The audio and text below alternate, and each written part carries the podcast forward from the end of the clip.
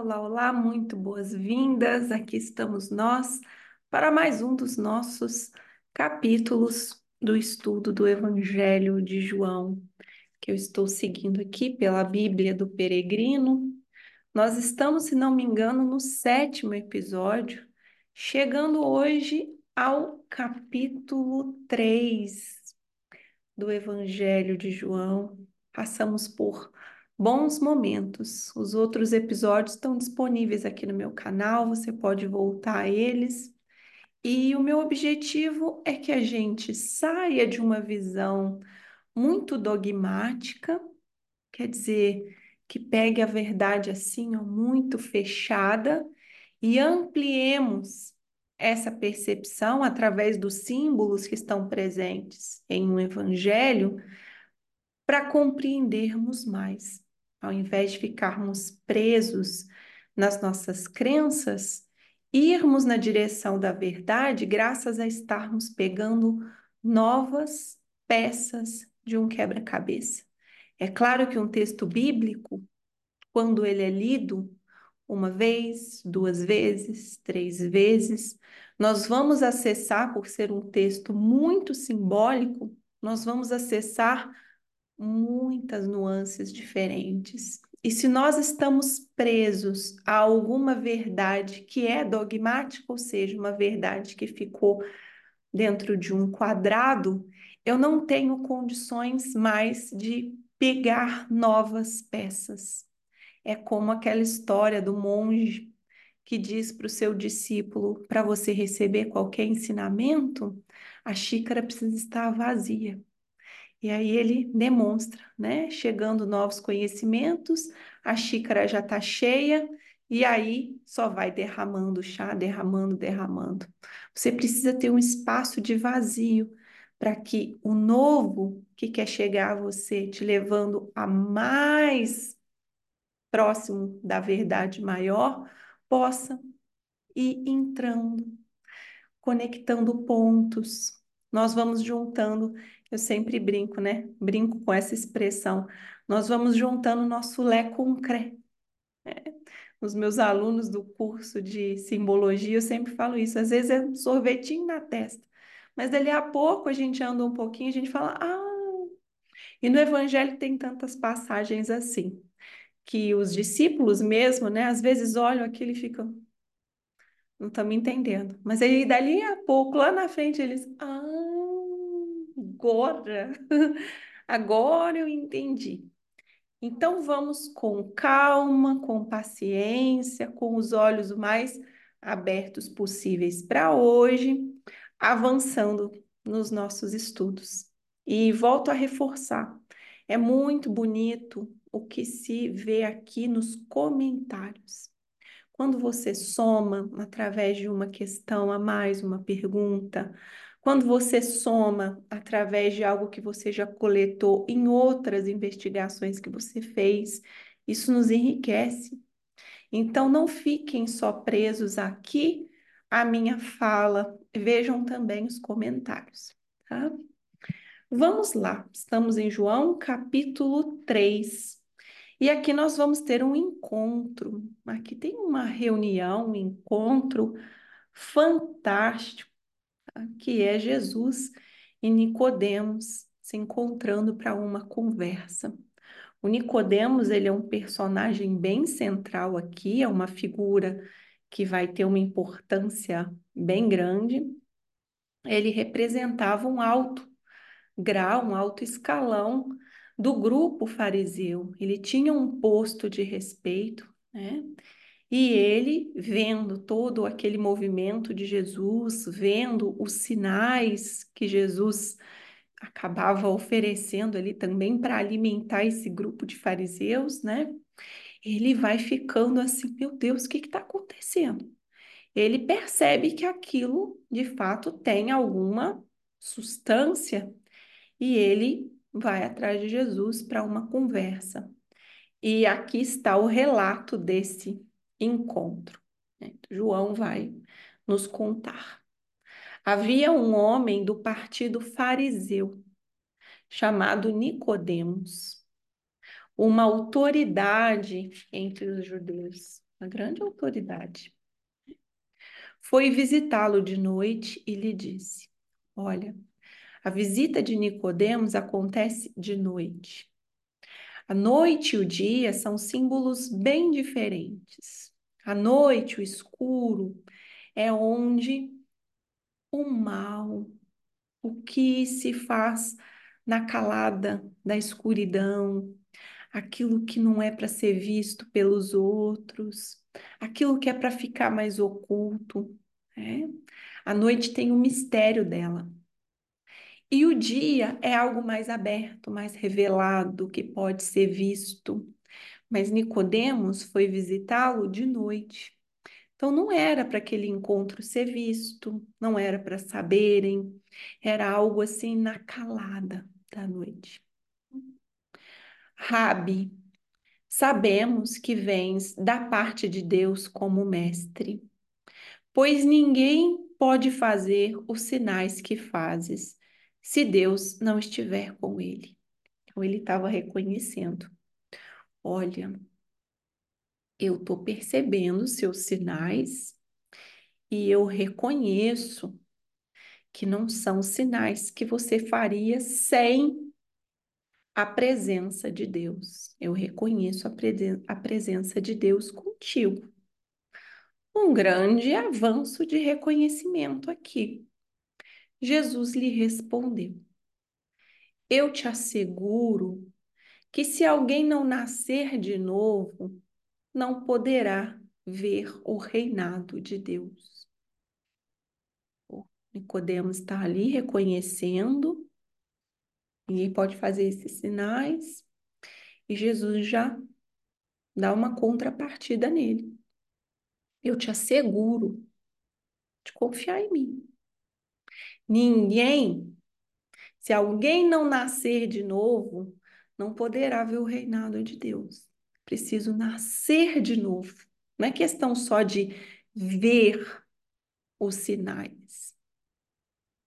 Nicodemos lhe respondeu: Como pode um homem nascer sendo velho? Poderá entrar de novo no ventre materno para nascer?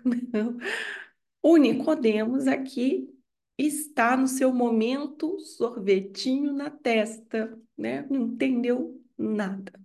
Jesus falou de uma maneira simbólica, nascer de novo, renovar-se, fazer novos, entrar em novos momentos. Mas não, Nicodemos, ele pensa, entrar de novo no ventre materno? Jesus lhe respondeu: Eu te asseguro, de novo, Jesus assegurando, sendo bem firme em dizer que está dando a palavra dele. Eu te asseguro que se alguém não nascer da água e do espírito, não poderá entrar no reino de Deus. Água, atributo feminino. Impulso feminino. Espírito, atributo masculino. Impulso masculino. Encontro do masculino e do feminino. Se não nascer de novo da água, não poderá entrar no reino de Deus. Da carne nasce carne. Da matéria nasce matéria. Do espírito nasce espírito. Não estranhes se te disse que é preciso nascer de novo. O vento sopra onde quer. O vento é atributo divino, sutil. O atributo sutil, ele sopra onde quer. Ouves seu rumor, porém não sabe de onde vem. Então, eu estou aqui dando os sinais, você ouve o rumor, mas você não sabe de onde vem. Você só olha o superficial, a matéria, nem para onde vai. Assim acontece com aquele que nasceu do Espírito. Não dá para ver assim com sinais só. É mais do que isso. Nicodemos lhe respondeu: Como pode acontecer isso? Nicodemos, ele não está conseguindo alcançar. Né? Então aqui tem uma tem um momento muito crucial, porque Jesus está explicando de maneira simbólica, com elementos bem expressivos, que não são elementos que só aparecem aqui, são elementos já da Torá, já do texto, né, que, que era assim, pela função do Nicodemos, era mais do que estudado por ele. Só que o aspecto simbólico, Nicodemos não estava conseguindo alcançar. Como pode acontecer isso? Jesus replicou, aí já não é respondeu, replicou, tipo, já foi em cima. Tu és o mestre de Israel e não entende essas coisas. Está numa posição, ô Nicodemos, dessa altura, que precisa de estudo, que precisa de entendimento. E eu tô te falando isso aqui, você não está entendendo? Eu te asseguro, terceira vez que ele assegura aqui. Falamos daquilo que sabemos. Nicodemos não está sabendo nada daquilo. É. E tudo o que ele fala em uma pregação, diante dos seus grupos, como ele pode falar se ele não está sabendo? Né? Então, ele não está falando o que está sabendo. Testemunhamos o que vimos. Não está conseguindo enxergar. E não aceitais nosso testemunho. Vê com teus próprios olhos. Se vos disse coisas da terra e não credes, eu te disse coisas, Nicodemos, usando elementos físicos. Mas você não crê? Como crereis quando vos disser coisas do céu? Se eu estou te falando coisas da matéria e você não está pegando, imagina quando eu te disser coisas mais sutis ainda. Ninguém subiu ao céu, a não ser aquele que desceu do céu. Olha, ninguém está lá no alto, Nicodemos, esse posto, posto. Você só está no alto do céu quando você desce de lá. Você já vem de lá. Isso que Jesus está querendo dizer aqui. Ninguém subiu ao céu, a não ser aquele que desceu do céu. A origem já é o céu já é o alto, este homem. Como Moisés no deserto levantou a serpente, assim será levantado este homem. Olha, ele sabe, né? Ele sabe que tem uma ascensão, uma ressurreição também por causa de uma crucificação, para que quem crer nele tenha vida eterna. Ele, ele não sobe aos céus, ele volta aos céus. Deus tanto amou o mundo que entregou o seu Filho único para quem crer não pereça, mas tenha vida eterna. Aqui está ele, o Cordeiro de Deus, aquele que vem em sacrifício, enviado de Deus para que não tenha que haver mais sacrifício de nenhum outro filho.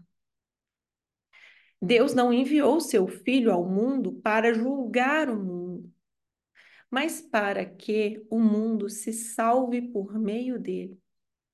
Aquele que crer nele não será julgado. O que não crer já está julgado por não crer no Filho único de Deus. É uma representação. Eu estou aqui representando a dinâmica do céu, uma dinâmica que está para além da matéria, está para além do que seus olhos podem ver. Você precisa crer, você crê nessa dinâmica que está acontecendo, mesmo que você não a entenda. Crendo, você está dentro do caminho. O julgamento trata disso.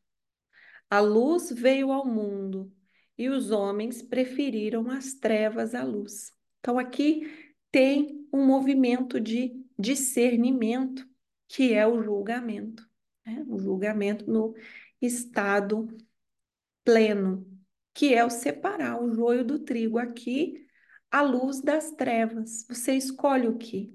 Você escolhe luz ou você escolhe trevas? E aí eu vou fazer aqui uma associação lá com Bhagavad Gita, quando Shiva diz, quando Krishna diz para o Arjuna que está ali né, na dúvida sobre que caminho ele escolhe, ele vai resumir que no fim das contas existem apenas duas escolhas e não todas essas que nós pensamos haver.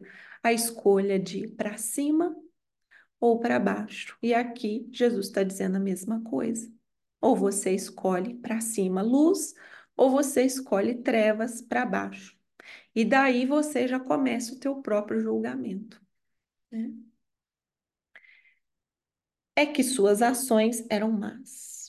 Preferiram trevas à luz. Quem age mal detesta a luz e não se aproxima da luz. Por ressonância, é isso que vai acontecer. Se você escolhe a luz, você gera mais luz. Se você escolhe as trevas, você atrai ao seu redor, você cria ao seu redor mais trevas. Isso que Jesus está dizendo aqui. Quem age mal detesta a luz e não se aproxima da luz, para que não delate suas ações. Olha quem foi procurar Jesus à noite. Nicodemos. Quem procede lealmente aproxima-se da luz. Tua lealdade, a verdade, assim, eu acho fantástico esse trecho porque ele traz a lealdade, né? a lealdade à luz. Quem procede lealmente aproxima-se da luz. Você está leal aqui? À luz ou às trevas? Ao dia ou à noite? Ao claro ou ao escuro?